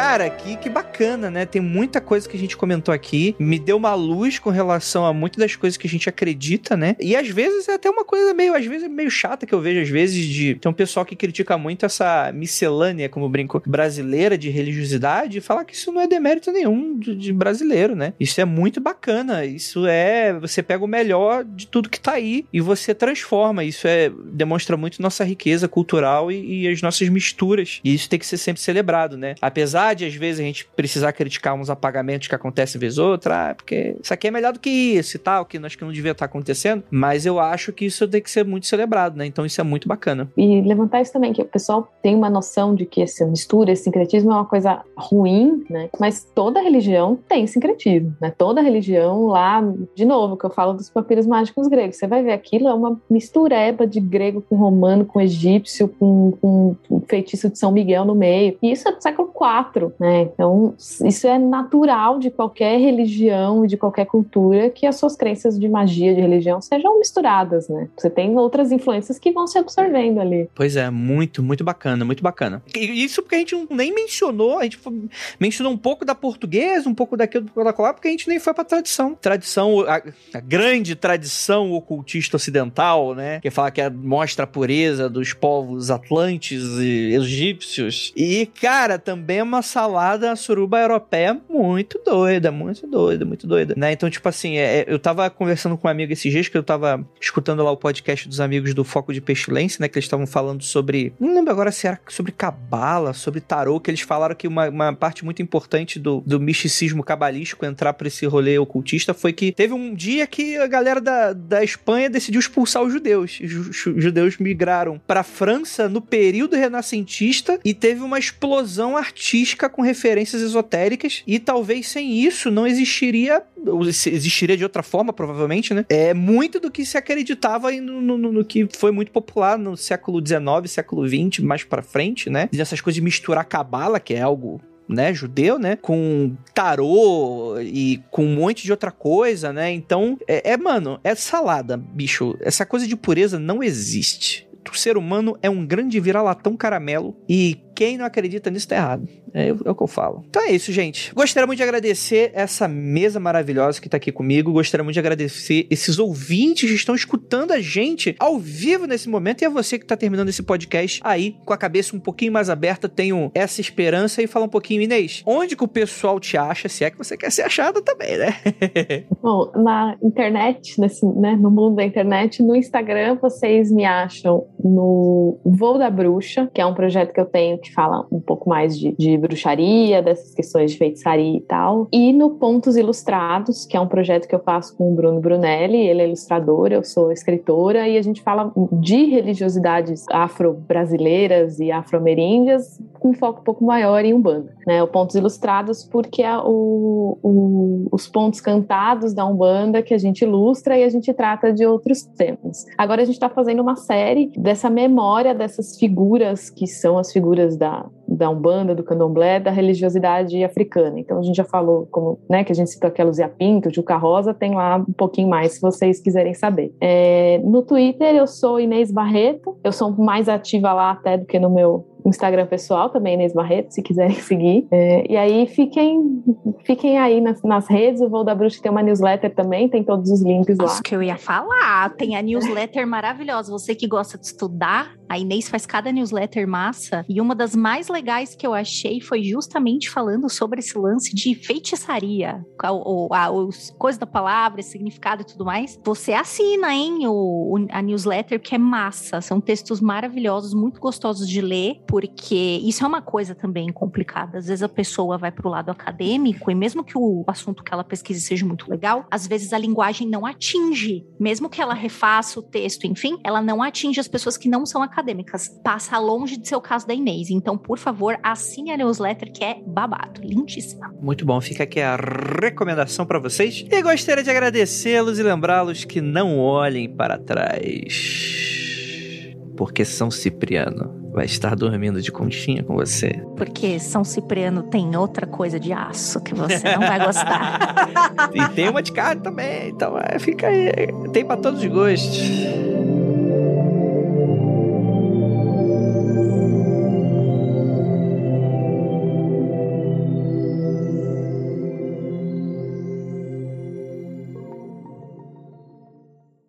mundofreak.com.br